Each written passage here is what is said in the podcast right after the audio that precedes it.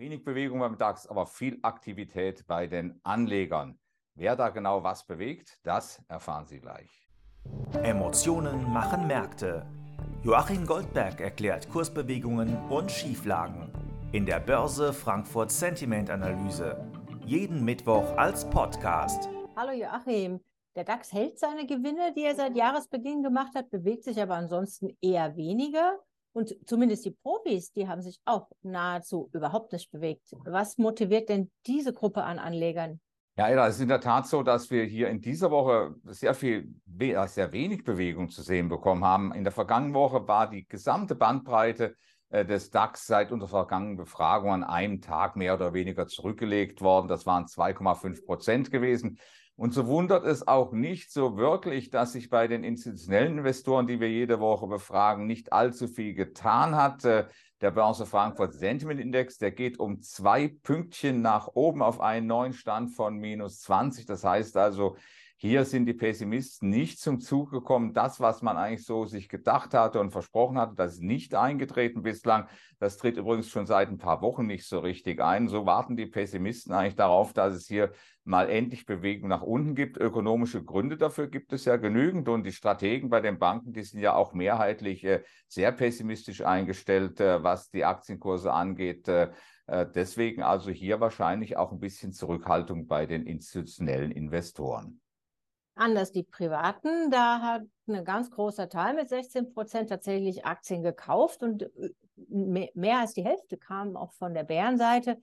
Woher kommt diese unterschiedliche Richtung? Nun gut, äh, die Privatanleger, das war wirklich eine überraschende Bewegung. Auch für mich gewesen, dass hier plötzlich so viel Aktivität reinkommt, als ob es morgen keine Aktien mehr günstig zu kaufen gäbe. Äh, das ist doch eine deutliche Verschiebung. Der Börse Frankfurt Sentiment Index, der geht hier nach oben und zwar um sage und schreibe 24 Punkte auf einen neuen Stand von plus 16. Das ist natürlich ein neues Jahreshoch. Also anscheinend haben die Privatanleger eine gewisse Angst, äh, etwas zu verpassen. Vielleicht sagt man sich auch hier und da, naja gut, äh, äh, die Wirtschaftsdaten, die sind jetzt alle gut ausgefallen, was die ökonomische Situation in den USA zumindest angeht. Vielleicht sagt man sich dann, naja, jetzt kann es eigentlich nur noch äh, schlechter werden. Aber schlechte Wirtschaftsdaten bedeuten natürlich äh, letztlich äh, gute Nachrichten für den Aktienmarkt. Denn dann sagt man sich, wenn die Wirtschaftsdaten in den USA vor allen Dingen schlechter ausfallen als erwartet, äh, äh, dann wird es hier dann auf der Zinsseite auch nicht so viel Bewegung geben. Vielleicht ist das die Denke, aber vielleicht auch ganz einfach die Tatsache, dass wir hier nach unten hin im DAX nichts richtig produziert haben bislang. Und was erwartest du aus diesem doch recht polarisierten Stimmungsbild für die nächsten Handelstage?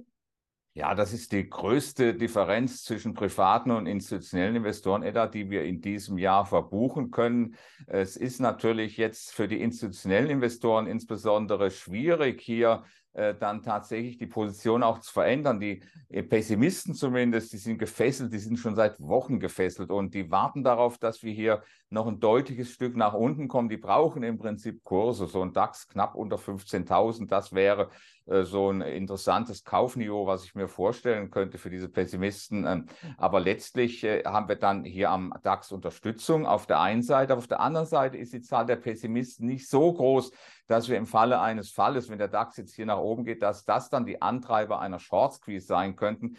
Denn im sechs- und drei Monatsvergleich, äh, da haben wir es natürlich mit einem Pessimismus zu tun, äh, der doch deutlich niedriger ist als das, was wir hier in absoluten Zahlen sehen. Wichtig in diesem Zusammenhang ist natürlich, dass hier weiterhin, und da spricht einiges dafür, dass hier vor allen Dingen internationale Kapitalflüsse noch in die Aktienmärkte hierzulande reinkommen. Das ist der große Treiber und der große Unterstützer, den wir hier haben. Unterm Strich sieht es für den DAX also nicht schlechter aus als in der Vorwoche.